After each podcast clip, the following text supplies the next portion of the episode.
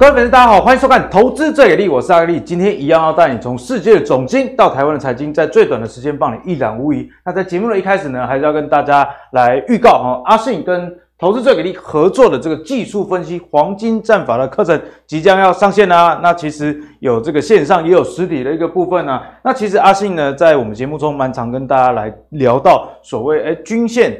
的一个扣底值怎么计算，以及压力支撑的看法是怎么样？不过阿格力也看到很多这个观众朋友的回应啊，就是哎，虽然有每天都在看节目，但是想要学习一套完整的方法，因为就我自己学习经验来讲，哎，有时候我们看人家说 A、B、C 三套方法，其实哈，如果你没有一个基础，循序渐进的话，其实很难知道。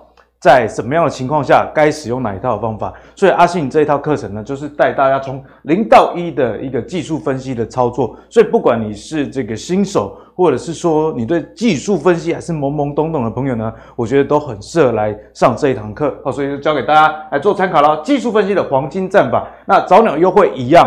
现在早报名啊，就早享受这个早鸟优惠。现在万物通膨啊，我们等一下都会跟大家讲，现在通膨到底有多夸张。所以在课程没有通膨，而且早买还有折扣的情况下，我想这个就是在乱世之中你要布局未来的一个最好的选择。所以影片说明栏的下方这个课程报名的链接，再请大家哦点击去了解更深一层的内容。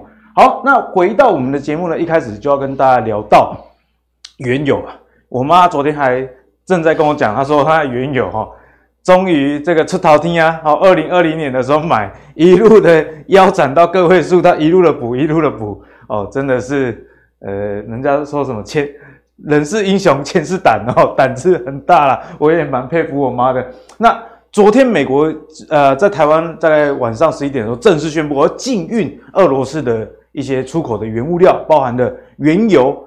煤炭、天然气等等，所以这些消息一出，也导致了不管是布兰特原油跟西德州原油都继续在挑战前高，每桶的原油都已经要来到一百三十美元哦哦，所以油价其实已经登上这个十年的新高。那前一波更高点是二零零八嘛，所以在这样的一个冲击之下，其实呢也让全世界的股市啊有一波的震荡，因为油价上涨就会影响到通膨嘛。那通膨是不是如果呃为了抵抗通膨又升息，呃，这是两头夹杀哦，所以这个油价我们要多加关注后来的一个发展啊。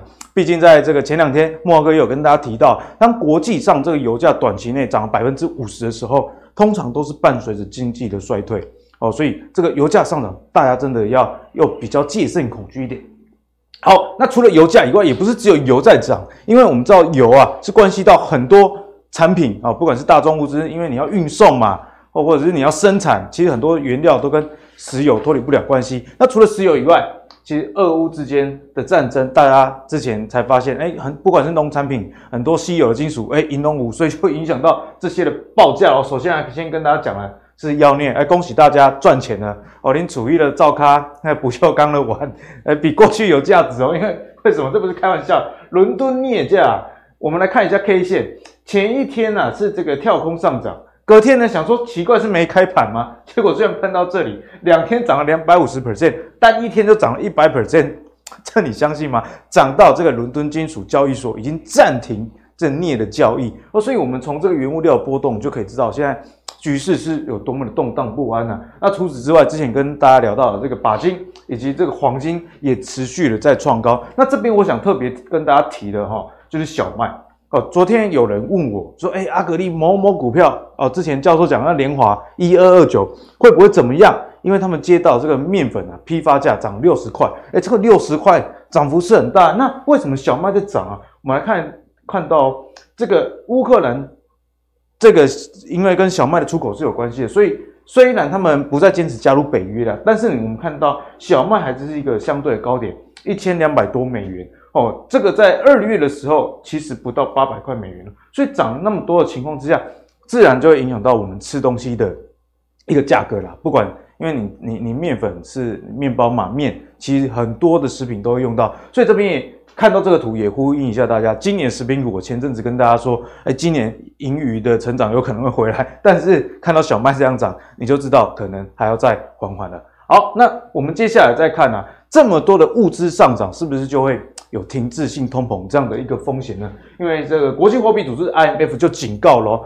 这两国啊，如果继续的再打下去，打不停，打很久的话，会带来毁灭性的后果。因为你看，不管是油价哦，或者是我们刚刚讲到的一些呃金属，甚至到我们吃的小麦，其实呢。这个价格都在历史相对非常高的一个点啊，所以是不是会有停滞性通膨这样的疑虑呢？万物皆涨，而薪水没涨，整个经济就陷入了一个僵局。那我想这也是为什么哦，莫哥前几天给大家的这个资料，当油价上涨短期内超过百分之五十哦，通常这个经济都会受到非常大影响，可能就是这个停滞性通膨带来的一个冲击啦。所以展望台股啊，台股在这两天一度跌破万七哦，今天录影的时候站上万七了。可是不知道这只是反弹，或者是说它是一个 V 转的开始，这个不得而知。不过金管会大家就很关心哦，这个国家这个国安基金等等啊，会不会进场哦？那表国家已经表示了，你定了十八 套的剧本哦，所以到底这干母金跟我们一样，那接下来在这个。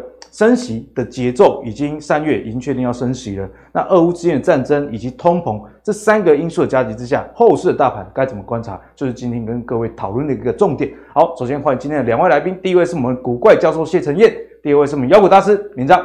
好，一开始呢，我们还是要来跟教授好好的讨教讨教，因为教授啊是博学多闻啊，所以关系到这个停滞性通膨。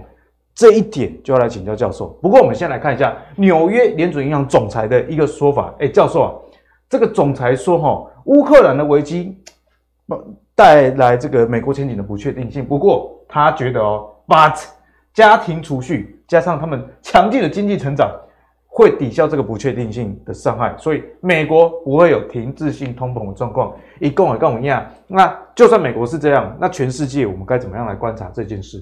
你看我今天这样的装扮，我就是来跟他 say goodbye，say goodbye 是什么意思？一个你可以走了，你可以走了，哦、意思是这样。所以你不认同他说的话，对不对？当然这个也蛮怪的啦，哈。但是他是纽约联准银行总裁啊。今天他如果坐在我面前，我应该脚会抖。你也是台湾交大的教授啊？哦、对。但是实际上哦，我我我觉得有时候啊，他们可能有一些想法，他用眼前的数据去做一些思维。哦，假设今天。因为他说目前没有，没错啊。我们从现在的数据来看，我我拿一个报，我我是你，他要报告了嘛？那我是他的研究员嘛？那我就整理了一堆报告给他嘛，嗯、都是目前的数字，我不会去预测嘛。我告诉他，目前我们经济成长很好啊，储蓄率也很好啊，就业的状况也很好啊，每一小时的工资都还在成长、啊。哎，教授，你这样讲也对哦，你没有骗人嘛？他也没有骗人、啊。然后说，嗯，好，那我要怎么回答记者？哦，那你就说没有，对不对？OK，那他就讲了嘛。但是实际上，我们现在要思考的是，我们目前遇到了，呃，可能是前所未有的。也就是说，过去当然我们有看过油价超到一百四十七块，对，我们也看过油价，呃，二零零八年的时候是这样，哦，那再来就是二零一一到二零一五，油价维持在一百块上，我们也看过。可是这一次，我们很难预料的，没有遇到的情况是，第一个，它怎么可以喷得这么快？好，这是第一个。第二个。这样的持续要多久？嗯哼，再来，当这样子的情况持续的延续下去之后，所带来的传导效应，我讲的传导效应是说，今天你美国已经正式说我要制裁了嘛？对，我不再从这个这个俄罗斯俄罗斯进口石油啊，跟这些原物料。好，那你石油的缺口怎么来？你要找谁？好，找伊朗。不好意思，伊朗每天可以增加的那个数量啊，哦，就是。你你我本来一天要喝两千 CC 的水嘛，然后结果我没有水了，然后有一个人就挤了两滴给你说，哎、欸，来补一下，哦，这第一个，然后他又跑去找委内瑞拉嘛，那你要去想你以前怎么样对待人家，你你他再把啊，比如说我跟妖股大师啊，钱干干不，不搞我是刚讲，哎，拍拍谁啦？我最近欠钱加本，哎，这个就这几天嘛解忧诶，哈，哦，那你的意思是说你一边打我，一边还要我借你钱？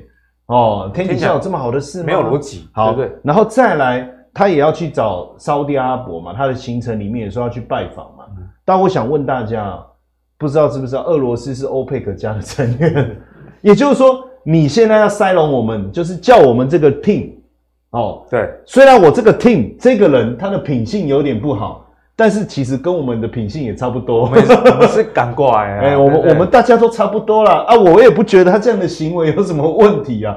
哦，就是哎、欸，教授讲的有道理。他们那一群人不就这样吗？是是是，对啊。啊，你现在跟我说他不行为不好，叫我跟你一起作伴啊？问题是我们以前是联合一起对抗你的，不是这个逻辑上都说不通。对，所以对美国来讲该怎么办？哦，这是这是一个。我觉得后续我们要去思考的传导性的问题哈，原物料，那美国能不能自己解决这些原物料？所以为什么刚才你讲到最近是妖孽啊？妖孽，以后我们妖股大师叫妖孽大师。妖孽，为什么？因为你看那个镍价涨成这样，必须要逼的做这个暂停交易，而且还不算呢。就是说你赚的钱你不用高兴了，哎，那笔单不算了啊？还有这样子的，对不对？因为那个交易报价都不算了，因为它乱跑。其实之前外汇市场也曾经发生过这样，因为它那个报价已经乱了嘛，嗯，所以你你你赚的人不算嘛，赔的人也不算嘛，就就就就不算，通通都不算，我们就退回原点。确实是有过。那在这个情况下，我觉得以目前来讲，油价这么高的情况，跟过去二零零七年金融海啸前。已经逼近了哦。二零一五年大跌之前的状况是一致的。你如果说它只是一个短期的现象，我觉得 OK。好，可是天然气也上来了。你看，跟过去几年的未接相比，天然气也上来了。没错。那现阶段如果战争一结束，天然气的供应恢复正常，那我觉得没有问题。可是真的现在已经要制裁了，那你觉得？所以。当美国宣布要制裁这件事情，已经告诉我们一个非常重要的讯息，就是普丁根本没有打算怎么样松手。如果普丁有打算松手，美国就不会宣布了。啊对啊，就是计无可施了。对，那所以我就我就就是，你知道我们两个互掐嘛，然后我就掐你紧一点，我就逼你松手嘛。对，结果你因为你被掐，你更不爽，你又掐我更，更掐更大力回去，最后掐到后面，我们两个都死了。啊，现在似乎有这样的味道，就没有人愿意，因为我以为我掐紧一点你会松手，嗯、因为你快没气嘛，大家都没有台阶下，对不对？对，那现在就，那 我们两个就一直掐到后面，我们两个就一起挂一起挂掉。我现在担心的是这个事情，嗯、那我们我真的很严肃在看待这个后面的影响，因为很多人认为说，因为像今天台股跌反弹了嘛，很多人说，你看我是不是跟你讲，就抄底成功，不是昨天就是，哦、不是昨天抄底了，就是今天就然后抄底。但是我想问的是，在你们抄底的过程中，这个这个天然气价格恢复了吗？还没。石油的价格恢复了吗？还没有。那天然气价格在高档，未来的影响是什么？我们的全全世界的电费都会上来，我们的电费可能也会上来。别忘了哈，我们现在的的电力来源，其实至少三分之一以上是燃燃气哦。而且我们之前的公投通过了这个。发电这个也是以后核的部分也是零哦。对，那当然黄金的避险，这个我觉得黄金很贵，那就贵啊，那又怎样？反正我又我已经结婚了嘛，有差吗？已经结婚，不要买黄金，没没没会放。但是我想问各位，你知不知道贵金属贵的后面的一个影响？还有工业金属也被带上来，这后面的影响，也就是说，未来所有的消费性产品的价格又要再涨一轮了。之前是比如说我锻炼嘛。锻炼没有关系嘛，我就货出少一点嘛，我补库存也可以嘛。嗯、可是现在是价格整个冲上来，你知道我几个朋友，一个他是做爆米花的，爆米花，他说爆米花上游的材料没了，没了，没办法交货，没办法交货，真假的？我说那我们以后看电影怎么办？哎、欸，你想到问题好实际哦。对啊，没有爆米花吃吃是很恐很 很空虚的一件事。他给你一个杯子，然后他说我们里面没有爆米花。好了，你现在减肥已经成功，不要再回到过去。没有，就是因为减肥成功，我们才可以吃啊。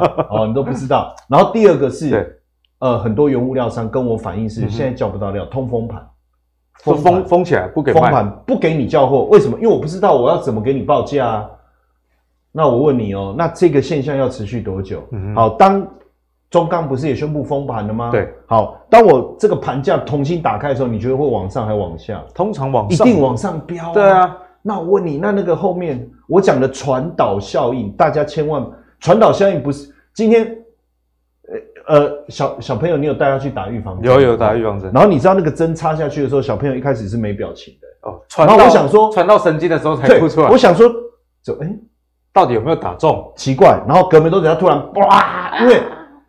针进去的第一瞬间，它是发生什么事？干到几他妈甜啊，那样就是以前好像没有没有这种没有经历过，对不对？对对。好，等到他觉得痛的时候，他开始哭嘛。现在市场的状况就是针打下去了，针针呢？因为你油价原原本只有油价黄金涨的时候，我都觉得那个只是一个投机。对，我我们不会担心。可是当你的工业金属、你的农产品、你的原物料全部大涨的时候，这个跟生活都息息相关的。刚开始只是针在那边吐解吐解，让你看我有针哦，有什么好怕？不会，这次真的插入了。现在针插进来了，那外面的人不觉得有什么不舒服，因为针不是插在身上。嗯。可是这个传导效应，被打针的人，比如说欧洲地区已经开始产生影响了。那接下来传导效应就是他会哭啊，他会闹啊，周遭的人会不会产会，会受影响啊？会受影响。哦，所以我要跟大家讲哦，你看金融海啸以来，一百这里哈，注意哦，一百四十六，然后这里超一百二十六，后面股市有没有？这里更严重。所以如果这个高油价它只是上来就下去了，我觉得那就没事。OK，只是一个短线市场的失衡而已。嗯、但是如果你看它那里冲得这么高，这次真的很像。我其实是担心的。那你如果只有油价涨，我坦白讲我也还好。对，只有油价涨，我真的觉得啊，拎砖来升油价，哎，对不对？可能是炒作。啊，我农产品很便宜嘛，那我我就把我的消费做转移嘛，对不对？我我的这个工业金属很便宜嘛，那其实还好啊。可是现在如果是全面性的上涨，你看农产品的价格很夸张啊。黄小玉的部分，这个是这个是。就是金融海啸的时候，现在已经创历史高，逼逼近历史高，逼近了，逼近了。所以黄小玉的价格的状态，其实我要跟各位讲是很严重的那这个当然你说短期我的，你说啊贵，农夫就会多种嘛？OK，没有错，这个论点是对的。可是现在就是种的那个地方没有农夫啊，啊，因为农夫 跑去战争了，好，对不对？就那大粮仓哎，我跟各位讲，乌克兰真的是大粮仓哎，我们后来才发现，原来它出口。占全球粮食的比重这么高，大家都没想到。好，那这个部分全部不见了，那谁来补啊？我们现在还是在思考。就算有人来补，你种你也需要时间啊，也需要时间。而且它它种就是本来的量啊，我不可能突然之间我缺口百分之三十，我多种百分之三十啊，没有办法啊，这怎么办？这个其实我说传导效应，我一直在强调传导效应已经开始在发生，已经开始要发生，而这个发生会持续性，它不是一个。说，哎、欸，你看到现在农产品价格很高，我出去啊，我靠，明天啊，我靠贵啊，已经有慢慢贵了，对不对？但是我跟你讲，未来可能会让你真的缩衣节食哦，东西都少吃一点，都少吃一点，然后衣服你也不会买新的，因为它的成本整个都上来，然后油价又这么贵，那我就不出油了嘛，我就做捷运嘛，或者说我真的要开车的人。我就会想办法减少其他的消费，因为我们的收入不会跟着翻五十趴嘛。对，没错，对不对？了不起，到现在为止，有的老板调薪大概调个百分之十。好，再下去，企业的经营成本很高的情况下，我担心可能又要开始企业的规模会开始缩减，因为大家都不消费，开始减少消费，企业规模开始缩减。我想这种传导效应会慢慢的发生，估计大部分我们看这种传导效应发生的周期。大概至少要半年，半年以上，也就是说我，我你你真的感受到那个冲击，大概要半年。那所以假设说现在这个事情就结束，那它的传递效果大概在三个月以后发生，那就那也还好。对。但是如果这件事持续的发生，如果几个月以来，那刚好就让这个效果是不是传递到这个三到六个月之后，你就会看到我们的。东，你看吧，一样嘛。之前运价高涨的时候，我们还没感受到价格大涨，但是半年后是不是开始慢慢有感觉了？好，半年到一年是不是慢慢现在有感觉了？那这个价格冲的很快，我们现在没感觉嘛？可是这个情况如果再持续一个月到三个月，那这个感受就会过来了，因为我们会发现很多东西又再涨一轮了。对，那这一轮再上去，我们一定会减少我们的消费，那对整个产业的冲击，这厂商的冲击一定很大。那那个时候会带来什么样的效果？我们要观察，当然最好是很快就结束。你看米也上来了，米不是这次正央的中心嘛，也上来了，燕麦也上来了，燕麦涨好多，天啊，这个很可怕。然后黄豆粉，那你说小麦跟我们比较没有关，面啊，嗯，那个面包，面包啊，啊，你说不要吃面包啊，面呢？那黄豆粉呢？你喝豆浆啊？还有包括这个油的部分呢，你煮菜什么都要用油，必备的啦。哎、欸，这个都涨很夸张哎，你看这个啊，全部啊。嗯所以其实我真的会很担心啊！我妈叫我增加家用啊，对，因为我妈没有买。你这个人怎么说那么？买原油的 ETF 啊，这一看日常的家用，各位各位爸爸们、嗯、老公们，你你接下来老婆一定会第一句话跟你讲：起码我靠，敏感就贵了。你想不？你要给我加五十趴，加五十趴。对啊，比如说你本来一个月拿回家两万，现在可能要三万哦。到时候我跟你讲，我已经开始准备了。我我这几天都搭捷运来，没有开车。好，好吧？你你你这是客气了。我我为了这个录影，我其实这个九点就出门了。九点出门，走路的，啊、怎么都不知道。顺便减肥，这个很可怕。然后然后其再来就是说，我刚才讲到这个整，那你男生怎么办？我就减少我的消费。我们只能做到这样。对。那股票市场是不是会这么好做？那现在刚才刚才那一位是谁？我忘了。纽约这个联准银行总裁，对对，他反正不重要，重点是什么？他讲没有停滞性通膨，可是通膨有没有？他有会喷到天上去了。CPI 跟核心 CPI 都是创历史高，而且我要跟各位讲，本来大家都认为这个数字很快就会降下来，不好意思，不会降了，因为原油又喷了，原油还有食品，还有，因为我我把核心 CPI 是把原油、食品拿掉，对不对？那工业金属放在哪里？就放在核心 CPI 嘛。嗯所以就是这个红色部分，教授说已经排除交通跟这个吃的部分了。那你你工业金属是不是已经全面上涨了？那这个部分会不会再继续上来？几率上一定是的。所以我我其实我觉得他那一番论论点我觉得不好，因为他那样的讲法会让大家忽略这个危险。他应该说我们，我觉得如果是我，我的发表会说，虽然我们目前的数字还没有看到停滞性通膨的危机，但是我们不排除情况会恶化。所以我们也会呼吁大家做好准备。我觉得这样才会，因为你会说啊，前前哎、欸，那个老大说没事了，前面桥人家说是断的，有没有啊？没啦，天又没够，结果那个人就很开心过去啊，就掉下去了。然后就救护车救了他，经过问他说啊，夜郎，你那不阿公头前桥断掉？嗯，啊，我古尼看的无啊，古尼看看过去的掉啊。对，你就一直看过去嘛。结果实际上现在的状况。你你要去提醒你说，哎、欸，嗯、我去年看是没有，可是昨天台风，我担心会有可能，对，所以我建议你，如果你真的要过去，你要小心一点，对不对？我觉得应该要用这样的一个论点进到这个，因为你你的位阶这么高，你的讲话是很有影响力的，是时候，你不能太过于让别人去放放松啊。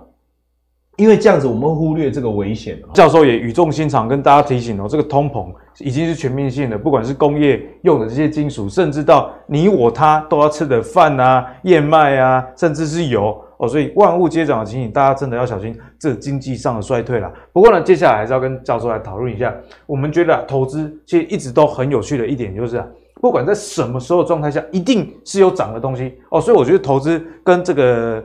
政治上来比较的话，政治比较困难哦，因为你支持某党某派，如果他做的不好，你还是还是支持下去。可是我觉得投资不用这样，对不对？哦，现在会比较涨什么？你我们投资的这个跑道就可以转换嘛。哦，我们这边就整理油金高涨的情况下，其实有一些 ETF 是跟着冲冲冲哦，例如说这个布兰特的油正二的话涨超多，还有这个元大 S M P 石油，我妈。还没有卖，我叫她说，如果高档回档哦，超过五趴十趴哦，你再慢慢的这个减码，然后这个道琼的铜哦，这个是接口的道琼铜也是上涨。阿哥也跟大家分享，我自己最近也有买一些在台湾发行的这个金属的 ETF 啦，哦，那确实是也有赚到钱，所以我觉得在 ETF 这么盛行的情况下，虽然诶有些人说可能期货比较好赚啊。或者是这个美国，你去买 ETF 比较便宜。但如果你是像我这样偶尔为之的，哎，其实这些在台湾发行的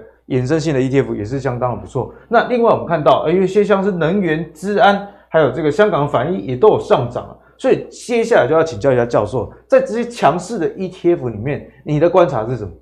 你刚才讲政治很难分析，我觉得这个真的是对的哦。因为前一段时间，呃，普丁要不要攻打乌克兰，我。看了一堆号称国际局势 专家，还有军事专家，通通分析错哦。每一个斩钉截铁说很快会结束，都没结束啊啊！然后到目前为止，这个才这个又说呃呃后续如何谈会如何，也都跟普丁实际操作的状况都不一样。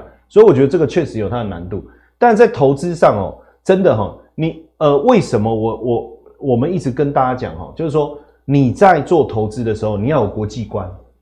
假设今天哦，你看我们的节目，哦我们永远只谈台股，这节目里卖垮。那今天公斤价，没有大方向，没有格局，你你没有国国格局嘛？你没有国际观嘛？你台股怎么可能就是在你这个井底里面？我就只看台股、嗯、啊，然后外面发生什么事你都不用关心啊？我做台股可以做得很好，不可能。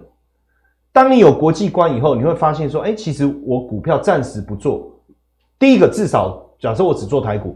我知道国际发生什么事，我知道这个到底是 该怎么办。因为最近记者也在问我这些问题，我跟他说，其实四个面向啊。第一个面向技术面，第二个面向这个基本面，对，第三个面向政府的政策。哦，那技术面包含筹码这些东西啊。然后第四个其实是什么？就是你没有办法预料到的一些突发性的这种地缘政治的风险。那所以现在台股面临的其实是第四个，第四个，我们的基本面没有问题。对。那技术面你要怎么去衡量，也很也也不对。为什么？因为有一个不定时的因素一直在那里干扰，对不对？好，然后再来你说政府的政策，其实政府的政策现在也被地缘政治影响，他也要看他的面子。嗯、所以其实我跟你讲啊，普京不会松手啦。现在他很爽啊，全世界都在报道他啦，对不对？爽了，红了。每一个媒体他都是最主要的、欸。我们每天我每天都在讲普丁呢、欸对不对？讲到回去看到我儿子说：“哎、欸，普丁过来一下，普丁高点 啊，拍拍手拍手，给我们丢啊，给我们丢没对对，会会这种错乱。那可以确定的事情是什么？嗯、油价、原物料这些高涨是，所以我觉得至少你有国际观，你就会觉得说，像你刚才讲，哎，我我这个时候我适时的来做一下，就我股票市场不好，不确定嘛，不好做嘛，对，跌升到底是好买点？那可是呃，你们别人不是又说？这个有人说跌升就是最大的利多，又有人说下跌的刀子不要接。那我在边接的时候，然后不要接，接不要接，好烦哦，接对不对？很烦嘛，很烦。操作就是这种不确定性，我觉得不好。但是你看哦，在这里哦，油还有刚才我们讲的原物料，我我其实我我如果要我问我要不要做哦，我绝对不会跟你用技术面来讨论。嗯，为什么？技术面这叫涨多，技术指标。一一叫出来都是过热，过热过热哦！我跟你讲，不用换了，我自己看不用看，我们在推技术指标太熟了，乖离过大，对不对？继续乖离，指标高档动画震荡，这个有问题啊！什么什么就开始讲嘛。但是现在在影响布兰特原油走势的是谁？嗯，普丁，普丁啊！所以每天应该一直看普丁啊！哎，现在普丁共享，然后开始分析有没有做笔记啊？哎，这个比较实际啊，可能有松有松口的，对不对？那就比如第三，为什么第三次谈嘛？他要求的东西一看，乌克兰一定不会答应嘛？啊，没够。嗯，而且我永远最不能理解的是什么？是怎样？我揍你揍的半死，然后我们说我们来和谈，好，然后我们还坐下来，互相还握手，哎，你好你好，好，我们还来谈。为了形象嘛？哎、欸，我都搞不太清楚哎、欸，应该是我看到你，我我我气到我的，看你不能个帮路大啦，对啊，我哪有可能跟他阿手啊哥还还还还。所以我觉得可不可以做 OK，但你不要太过于在意这个技术面的东西哦。但是你要特别注意一下国际局势啦。对，哦，这个点提醒大家。那像刚才阿格力有提到，你说另外一个就是，比如说我获利，比如说我很早就做的人，对，因为我短线操作的人嘛，我现在进来追，我就不可能说哦跌五趴我走嘛，因为我进来以后它跌五趴 就了解啊。对，那当然你就要随时注意国际局势的状态。给自己一个停损的一个出场的一个机制。那如果我很早期进来买，其实我的获利是不错的。对。那这个时候用你的五趴，我觉得 OK。那你当然你说我跌个五趴又弹了，再跌五趴，就是你随着它跟之前的点比，只要五趴你就减码哦，五趴你就减码。那不止原油啦，黄金我觉得现阶段也是类似的做法。我觉得我们现在都没办法预设立场，说哦，从线图来看已经创历史新高了，要再往上走，什么这都很。局势就是这样，因为现在影响价格的就已经不是基本面了。然后再来，呃，黄金其实有很多嘛，你看这个黄金对不对？接口黄金，然后再来铜，你刚才讲铜嘛，铜价也狂飙嘛，哦，那其实我们如果说你真的要做到所有的原物料，它比较不容易，你要开期货，对，然后你要懂它的每一口的保证金啊，哦相关的，而且资金你一定要准备很多。其实啊 ETF 就比较简单，就是价格高或低这样子。对对对，然后你也不用准备保证金，你也没有会被断头的问题啦哈。所以我觉得啦，就是我人不贪心的话，我想要参与这个局势，嗯、我用 ETF 来做，我觉得是 OK 的。那当然，我觉得前面我比较讲的是呃短线的思考，就是说我现在游上来我就做嘛，黄金啊、避险啊，就跟着顺势交易。对，但是我觉得从这一刻开始，大家会更认真的去思考，就是呃干净能源这件事情、嗯、是、哦，然后包括我们自己呃对。对这个呃未来绿能的依赖哦，这个部分，那我觉得这个会是一个比较长线的议题啦，会让大家更关注，然后更聚焦。所以反而是现阶段，你你当然你你买油可能赚的比较快，对哦哦，那但是这个呢，我觉得可以变成是你未来在看产业的时候一个比较长线的一个思维啦。因为油价上涨，大家对再生能源的需求哦以及发展趋势就会越来越强了。对。好，那我们谢谢教授啊，给大家一个全盘的解析。所以在投资上，真的不像我们投票一样，你非蓝即绿，哈，好不好？我们在投资上有钱，哪里可以赚，我们就往哪里去。我想这是比较好的做法。那你的这个操作上也不要只仅限于就台湾的这些公司的个股，因为在现在 ETF 上，虽然我知道很多人说，哎，台湾的这个 ETF 管理费比较贵，但是你要想说你是做短的还是做长的？如果你是做短的，那你。求一个方便性嘛，那如果你真的资金够大，那当然到海外去开户去玩比较低手续费的 ETF，我想这也是对的选择哦。所以大家就要因地制宜哦，看你自己的状况。如果你资金只有一点点，那汇款到海外换成美金，你又怕汇损哈哦，然后又怕这个呃有报废等等的话，那相关的国内的 ETF，大家还是可以酌量。哦去抓住一些投资的趋势。好，那接下来呢，我们要来跟我们的妖股大师好好的讨论讨论。因为最近提到妖孽，我也是想到就是妖孽，就是啊，不是你，你是妖股大师。哦，那妖股大师就要跟你请教。我们最近啊，这个台股了干迷迷冒冒哦，尤其这个周一的时候，那天外资卖八百二十二亿，史上第二高哎。所以现在这个盘啊，后市我们该怎么看？虽然投信还是一路的在买啊，但是我们也不知道说。到底在外资跟投信角力的结果之下，对接下来的大盘的影响又是什么？好，史上第二大，其实史上第一大去年就发生过了，所以台北股市这两年非常的恐怖。史上第一跟史上第二你就见到了，外资这种卖法其实逻辑很简单。其实有在 follow 这个节目的朋友们，之前阿格力或者教授都讲过，对于国际的外资来讲，哎，那边在打仗啊，我我还要搏头杯吗？啊不，每天都都都先卖台湾啊，对，我们先卖你们来来督小啊，这个意思都是这样子啊。那当然，所以这个逻辑之下，所有跟外资有关的股票最近表现的不好是正常。你看我们护国神山就躺在地上。台积电谁啊？呢？台积电基本不好吗？好啊，但是被卖又不是因为这个，被卖是因为外资缺钱啊，拿它来提款而已啊。所以台北股市怎么解哦？这里麻烦就在这里，因为外资就是一定卖，这不用这不用想，外资不知道什么不知道什么时候才会回来。但是你有个逻辑是，诶，奇怪，它内资还蛮狠的。你看昨天台北股市这样杀哦，那一次也捡便宜，而且一买买很多，越跌越买，越跌越买。哎，苗股当时我记得之前有跟我们提到，投信在最近都很准哦。前阵子每次低档，他就是他们，他就是买。而且投信最近做法很股很好玩哦，就是你看投信会去买的股票哦，还不见得是买传产股哦，还有买电子股哦，而且他买电子股还很强，这就觉得很神奇。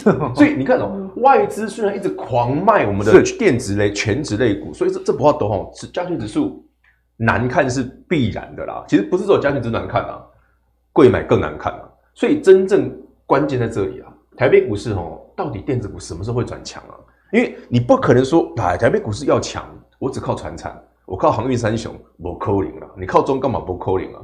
你台北股市的比重本身电子股就很高啊，所以去看哪里最准哦，先不要看加权指数，给投资朋友做建议哦，因为你现在看看不出来。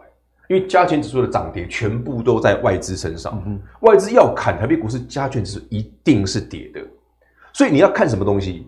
万一加权指数哎没有涨，可是柜买涨了嘞，什么意思？今天假设台北股市好，假设我们今天今天盘中现在涨了一两百点，加权指数一涨了，贵买也涨，这不稀奇。如果哪一天是加权指数没什么涨，贵买先动了。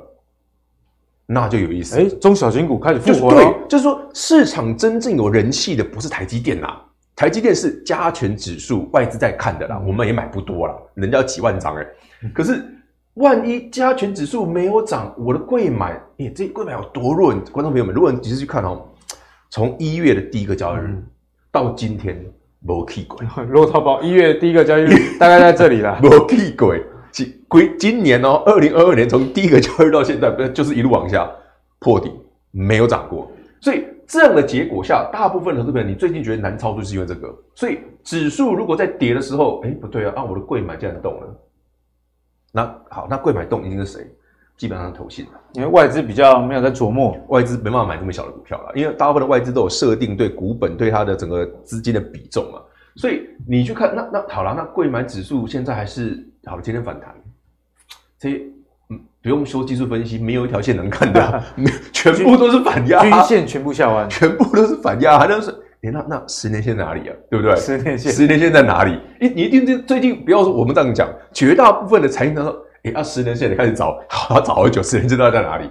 因为所有的线都破了上面的支撑没没得支撑了，找下面就往下找嘛，年线之后十年线嘛，一定是找这个嘛，所以。好玩就在这儿，那那万一哪一天这个反这件事反转的时候，你的机会就来了。嗯、所以今天我们要讨论的重点不是说现在已经跌这么多，然后国际情势这么糟糕，而是台北股市到底这个反弹，你要观察哪里的讯号？对，那个讯号嘛，在贵买身上才会先出现。所以投资朋友，如果你对于台北股市现在没信心是正常的，因为真的跌太多了，两天看到这种戏也很难有信心。只说两天跌一千点，一千点哎、欸。照这种速度，台北股市一下就完蛋了。对，可是两天跌一千点，那总是还有一些好股票。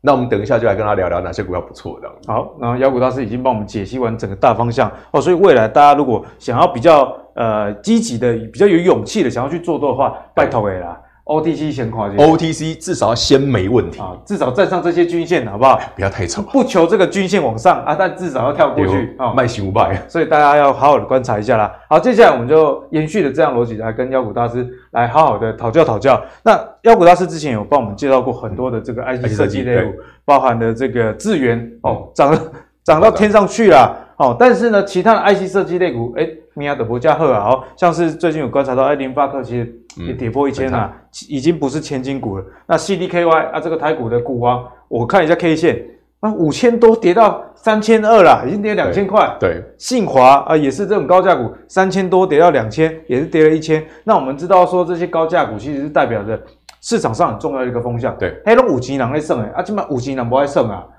那相关的 IC 设计类股，我们该怎么看呢？因为 IC 设计类股，阿格力帮大家整理了这五档啊，其实在二月缴出同期史上最高的一个成绩。那年增率我们来看一下，哎，也相当不错啊。例如说，像矽创有七十一%的年增率，联永也有三十四%的年增率。不过，就我们刚刚讲的这些股票啊。毕竟，本益比 IC 设计类股在台股算是相对比较高的。对，那你在这个下跌的过程中，估值修正总不可能去修正那个估值低的，一定是修理这种估值比较高的。特别是像这个联勇，大家都很好奇，就是说，这几几波名价二啊，二月还是很好啊，那股价就是不争气。其实你知道，最近超多人问我联勇的，哎，联咏探他贼呢？啊，他去年赚六十几块呢。对啊。好了，我们今天好把 IC 设计，我们把它分成两个部分来看，一个部分就是。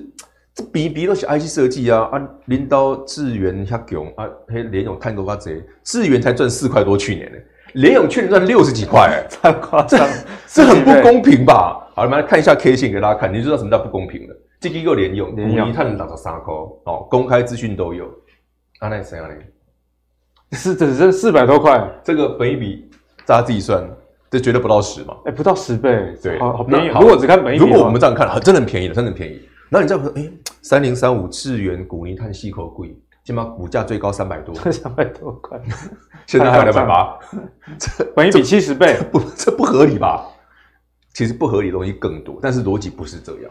我们今天把好 IC 设计分成两个部分，给大家做分享。我先讲几档大家最近最常问的，而且他们有共同的现象。如果你手边的 IC 设计或者电子股有这种类似的现象的，我会建议你反弹先减码，直接减码，这一支也是要减码的。为什么我说这叫减码？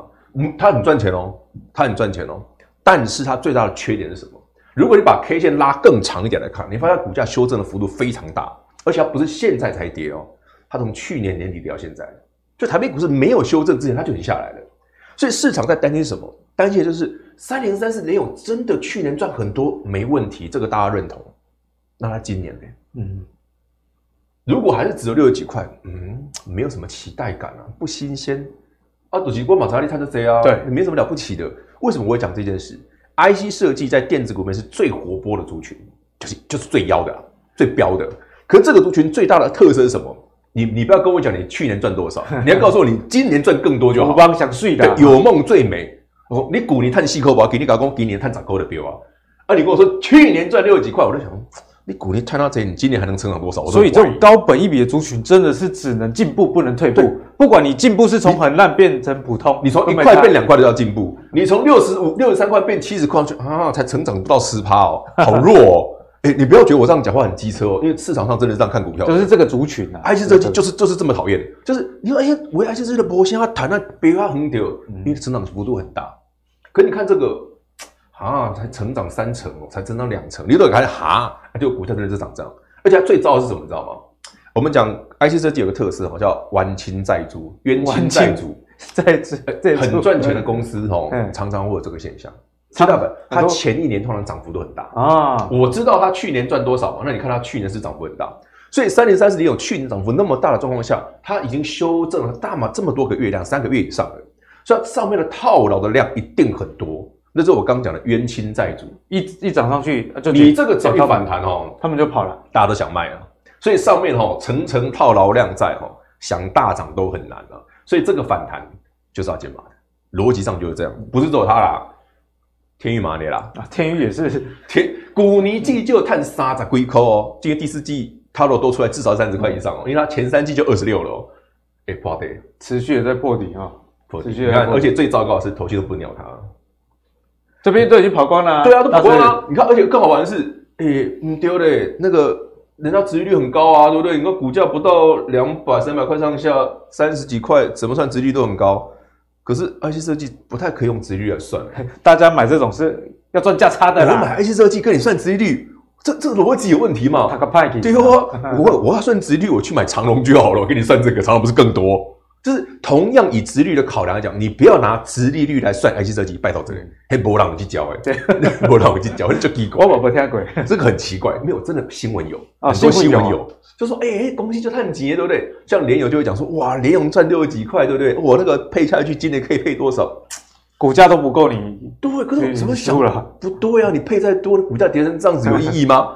那你看还有一档也是，他们三个同一挂的，天域也对，天钰敦泰都涨涨啊。你看敦泰股价更便宜，一百四、一百五，去年赚三十块，而且投信对他很会卖，就就投信，他一路卖卖完之后，投都都不回来哎。所以，如果你把 IC 设计拿去看，诶、欸，这些公司去年很赚钱，可是你不理解为什么股价这么惨。我刚刚讲的，第一个，你去看敦泰，去看天宇，你就发现，诶、欸，奇怪，最近几个月的营收其实已经掉下来了。也就是说，股价其实早就反映市场对它今年的成长性已经没有太多的期待，打了问号了。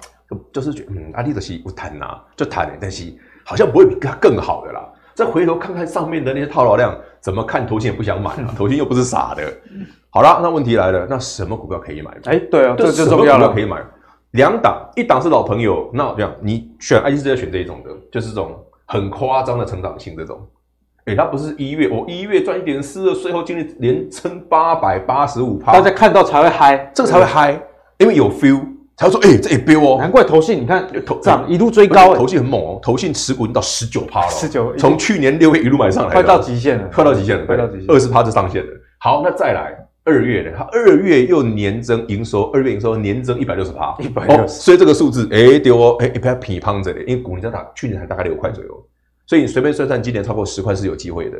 也就是说，当市场对于 IC 设计这种比较有活泼的电子股。”有期待感的时候才会有梦最美，对，尤其是 IC 设计。好，那还有一档很好玩，这都是老朋友来讲新的，这一档很好玩，三零零六金豪科，记忆体的这个金豪科，欸、去年赚十七点七六啊，还有没有跟前面的三只一样？去年很赚，股价好像没有很强，对不对？股尼股尼后丢不丢啊？给你嘛不一定的后啊。哎、欸，可是我问大家一个问题哦，那这个买七千张是傻的吗？投信买买在，而且它是追高哎，要追高的，追高很怪，对不对？三零零六金豪科这股你算强，因为真的赚钱，低润嘛，那个整个相关的哦，它的 IC 设计部分这样算很强啊，USB 四点零五马五啊，对不对？很多好题材。可是投信前面你看哦，观众朋友们仔细看，你自己去查，真的这整年都没有买哦。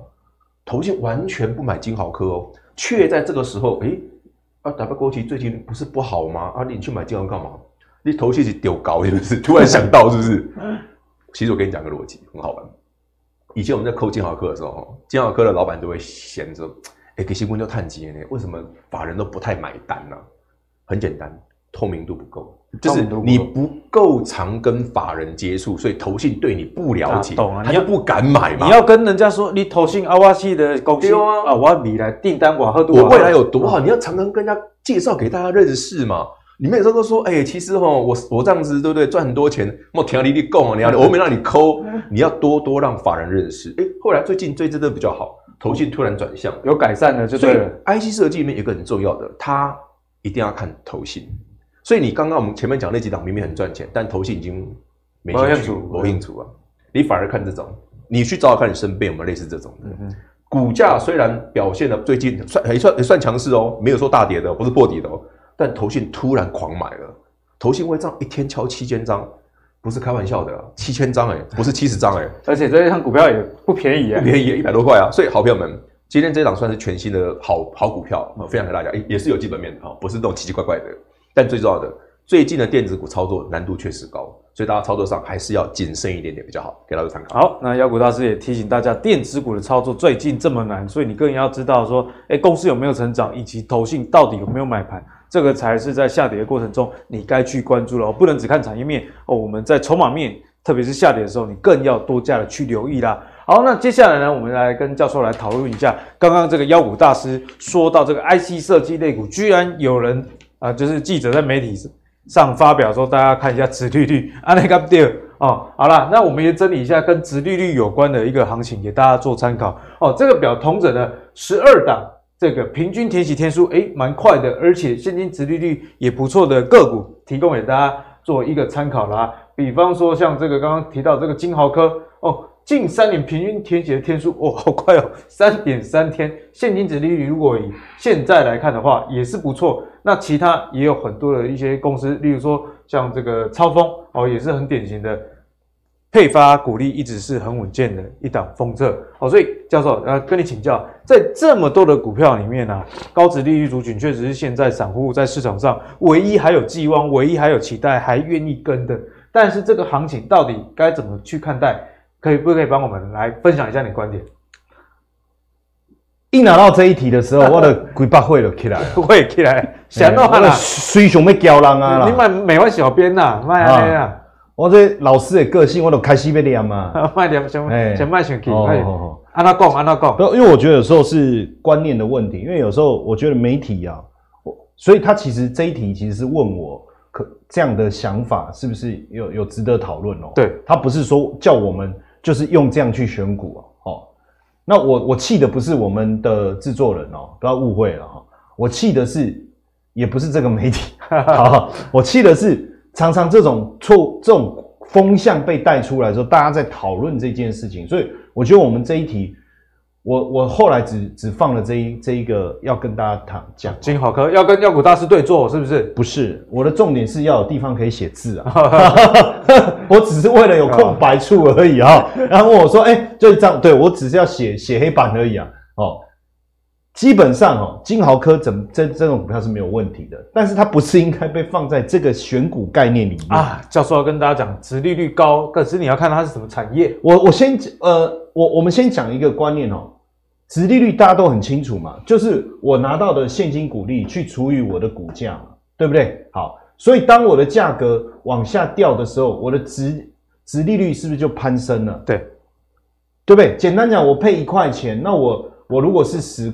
我我原本股价是一百块好了，我殖利率才百分之一耶，对不对？可是假设我股价不要说腰斩，我就故意很夸张，跌到剩十块，我的殖率变哎、欸、变攀到变百分之十哎，那那是不是变好股票？懂懂懂，这样是好股票吗？就好股票也不会跌那么多啊，不是这个逻辑嘛？哈，然后再来再来。在这里面哦的股票，我我先不，我现在是从这个角度去讨论。我现在不是在讲哪一只股票好坏。对，这里面有讲到一个填息天数哦，那我最讨厌的一件事情是什么？就是我们在做一个统计的时候，我们没有一个前提，然后要我们就拿其中一个东西出来删。我跟你讲，阿格力最近哦，都十点才回家，这个绝对是坏男人。你你懂我意思吗？他只用你回家的时间就决定你的好坏。其实我是出去工作，对不对？他不是让你九点才出门啊，好好好对不对？所以这么晚回来当然合理，而且你是去工作嘛，反而你这个很努力在赚钱嘛，所以他要综合性的，比如说，诶，在 IG 上面有没有全家人的照片啊？哦，对不对？你是侦探哦，观察哦，对，这是你要我的意思说，你不能只好，那我我这样问哦，我的股价这样一直跌哈，然后呢，我在这里，在这里。震荡，震荡，震荡啊！因为跌很多嘛，所以我的殖利率高了。高，我现在是高殖利率嘛，对不对？好，那因为跌很多高，然后股价反正也不贵，所以一跌就填全息了。啊，其实就是正常股价波动，就正常股价波动造成的啊。股价波动越大的股票，它越容易快速的填全息，越容易快速的填全息。所以是我觉得这个这根本就是一个假议题，你知道吗？所以，如果今天我真的我想要在现在股市动荡不安，股市动荡不安，你要选择填息跟高殖利率，这个观念是对的。哦，我我我还是要稍微调和一下啦，不要让人家觉得说我们好像有就就就批评这件事。不过要有前提啦，我的意思是说，股市动荡不安，双高概念股就是填息速度快，殖利率高，这个是正确的。但是你要有个前提，前提是。我到底是要赚价差还是要赚息嘛？对，其实这些股票，如果我们仔细看一下，应该都是比较适合赚价差的吧？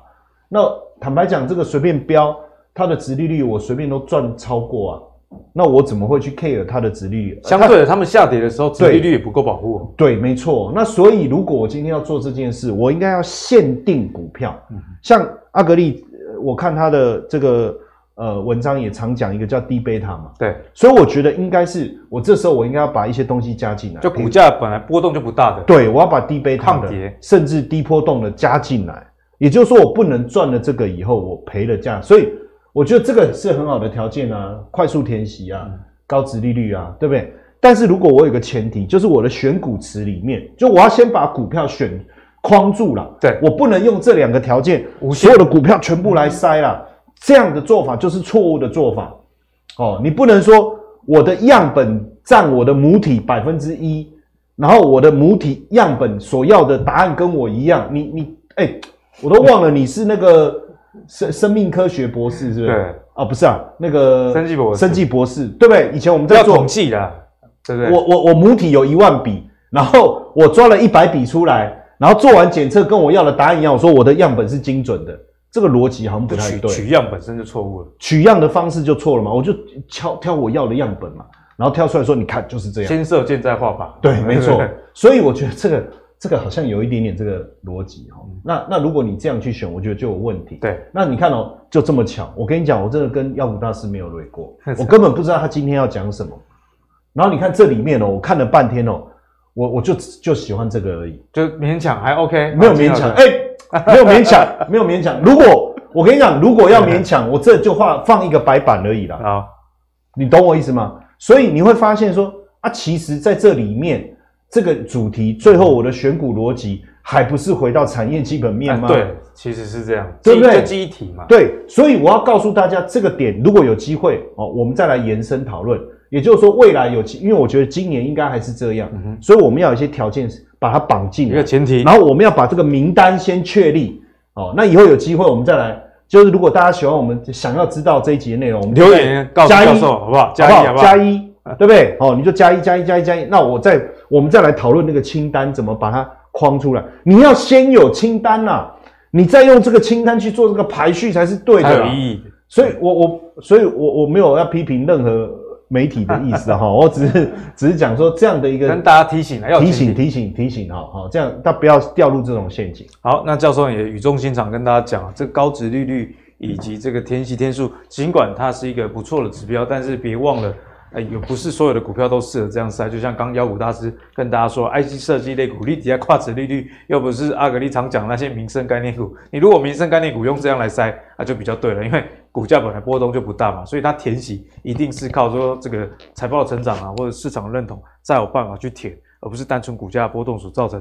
好了，教授刚刚也跟大家讲啊，如果你想要知道选股池该怎么做哦，教授直接帮你选好的话，欢迎留言给我们知道。好，节目的最后呢，我们要来跟铭彰好好的特伦特伦哦，就是这个航海王，因为关于这个直利率呢，我们教授之前其实就跟我们讲过，这个长荣哦这类的货货柜的公司，其实在今年的获利应该还是会相当不错了，尤其在今年啊极端气候。俄乌之间的战争，美西码头的新谈判哦，不知道会不会罢工？那油价又高涨哦，那船的这个吨位的供应不足，其实运价还是处于一个易涨难跌的情况。所以我们可以看到，这个不管是一月哦，或者是即将公布的二月，这些货运的财报一定是相当的不错了。那还有一点是说，例如说像散装啊，二零二二的运力供给是有增加，诶，不过需求啊。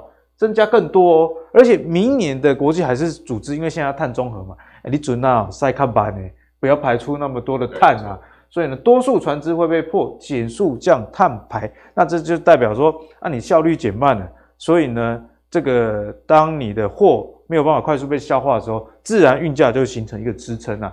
好，那从这个海运的角度来切入的话，今年有高值利率的议题在，那药股大师怎么看这个族群呢？其实这个族群的话，现在最恐怖的不是做这些而已，这全部都利多。最近一个还更夸张的，全球最大的行商那个啊，马士基啊，马斯基说我现在缺人了，缺人，我不是没有筹，缺人，缺人。因为俄罗斯的船，俄罗斯籍的跟乌克兰籍是在占他们整个，尤其是高阶船员的大宗啊，他们现在缺人缺到爆，没有人可以，哦、没有人可以开船。俄罗斯跟乌克兰对也有关系啊，有关系。马士基就说哇，我这样缺缺几千个人，我怎么拆船啊？而且不是一般的船员啊。都是轮机长以上的啊，轮机长。那所以这些，我前面最重要的大副、二副这样下去，那几个重要很多都是俄罗斯籍的，我们乌克兰籍的，他们跑去打仗，我现在怎么办？所以马斯基现在跳出来说，那我要去哪里找船员？他要培养没那么快啊，所以这个运价哈，真的短期之内都不会下来的，很难呐、啊，真的非常难。可是问题来了，我看了一下股价，我觉得有点点小疑虑、啊，小疑虑啊？怎么说？因为我们我们刚讲了那么多利多，我现在目前看不出来有任何利空，都是利多。